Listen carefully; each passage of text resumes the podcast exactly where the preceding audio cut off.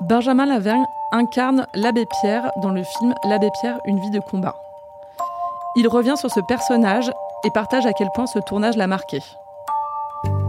Simone News. Simone News. Simone, News. Simone News. La parole donnée à celles et ceux qui font bouger les lignes. Mettre sa parole aujourd'hui sur la place publique, de ramener, euh, grâce au film, de renouveler le regard sur les fondamentaux qui est de, il faut d'abord protéger les plus faibles. Ça, euh, je pense qu'il serait applaudi et puis il continuerait à gêner. Euh, et pour le mieux, je pense.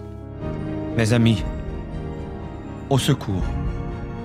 Une femme vient de mourir gelée cette nuit à 3 heures sur le trottoir en plein Paris.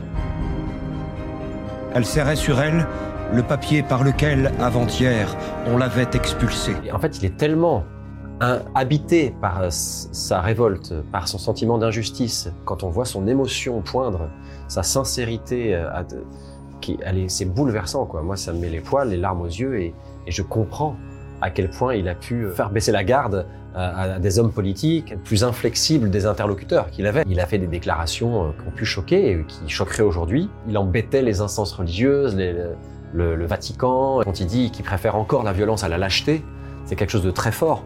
Comment ça résonnerait aujourd'hui? Je- je- J'en sais rien. En tout cas, euh, c'est très intéressant de l'écouter aujourd'hui, de voir à quel point sa parole, elle est moderne, elle est libre, elle est révoltée, c'est un révolutionnaire. C'est une parole qu'on a, peu l'habitude d'entendre aujourd'hui. Ceux qui ont pris tout le plat dans leur assiette, laissant les assiettes des autres vides, et qui ayant tout, disent avec une bonne figure, une bonne conscience, nous, nous, qui avons tout, on est pour la paix. Je sais que je dois leur crier à ceux-là, les premiers violents, les provocateurs de toute violence, c'est vous. Son amitié euh, profonde avec Lucie Coutaz, ça c'est une archive que j'adore, où il dit, il dit, vous vous rendez compte, on a vécu 40 ans côte à côte avec Lucie Coutaz, qui est une femme que personne ne connaît, la plus proche collaboratrice de l'abbé Pierre, qui est d'ailleurs cofondatrice du mouvement Emmaüs.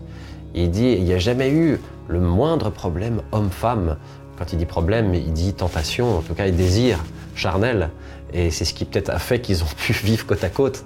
L'abbé Pierre, quand il est mort, son mouvement il ne s'est pas arrêté. Il y a eu un héritage euh, avec des combattants du quotidien, des gens de la Fondation Abbé Pierre, de tous les gens qui travaillent dans les communautés. Euh, Emmaüs, il y a plein de branches d'Emmaüs, Solidarité et Défi. Ceux qui sont concrètement tous les soirs dans la rue, qui donnent euh, une raison de vivre aux gens, qui leur redonnent une dignité, un toit.